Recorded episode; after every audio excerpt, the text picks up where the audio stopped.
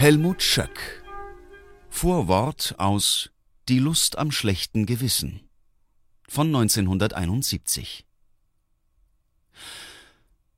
Manche glauben heute, sie würden umso eher zum richtigen Bewusstsein, zum Gleichschritt mit den Fortschrittlichen kommen, je mehr sie, fast lustvoll, ihr schlechtes Gewissen kultivieren.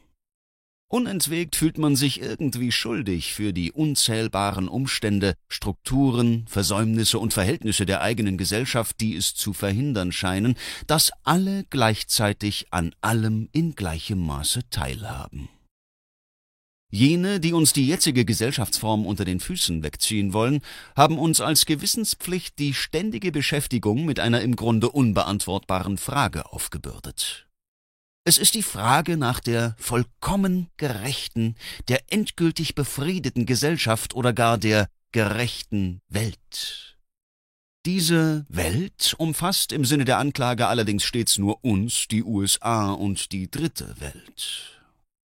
Die Beschäftigung mit dieser unbeantwortbaren Frage führt zu einem vagen, schlechten Gewissen, das keinen Hinweis gibt, wie die wirklich gerechte Gesellschaft am Ende aussehen würde, wie sie zu erreichen wäre und wer in ihr absolut herrschen müsste, damit sich keine neue Ungerechtigkeit ergeben kann.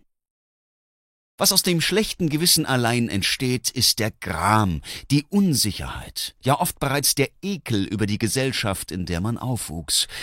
Dieser Unsicherheit, dieser suggerierten Selbstanklage suchen manche nun zu entfliehen, indem sie, als Zeichen ihres guten Willens, ihrer Fortschrittlichkeit, ihr schlechtes Gewissen mit dem vermeintlich richtigen Bewusstsein des Marxisten oder kompromisslosen Sozialisten tünchen und vieles, was diese anstreben, dann gar nicht mehr als so schlimm empfinden. Vor einem halben Jahrhundert nannte Albert Schweitzer das gute Gewissen der Selbstgerechten eine Erfindung des Teufels.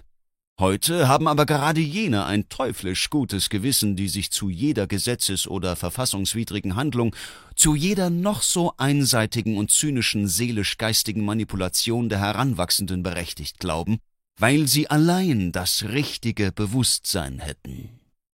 Wer sich ihnen aus eigenem schlechten Gewissen anpasst, wird deshalb immer an die Wand gespielt werden. Zu einem schlechten Gewissen im guten Sinne des Wortes kann es nur kommen, wenn ein Mensch genau weiß, was seine Tat oder seine Unterlassung einem anderen angetan hat. Der gute Schwimmer, der sich scheute, zum Ertrinkenden ins Wasser zu springen, der Zeuge, der aus Bequemlichkeit schweigt, Sie müssten ein schlechtes Gewissen haben, ebenso wie der Verbrecher. Dieser allerdings soll heute nach Ansicht progressiver Gewissensmacher keines mehr haben, weil sein schlechtes Gewissen zugleich individuelle Schuld, Verantwortung und Sühnebereitschaft bedeuten würde. Für wen aber stets nur die Gesellschaft an einem Verbrechen schuld ist, darf es kein schlechtes Gewissen des Täters mehr geben. An seiner Stelle braucht man aber, damit die These von der Gesellschaft als Täter sticht, das schlechte Gewissen möglichst vieler über die eigene Gesellschaft.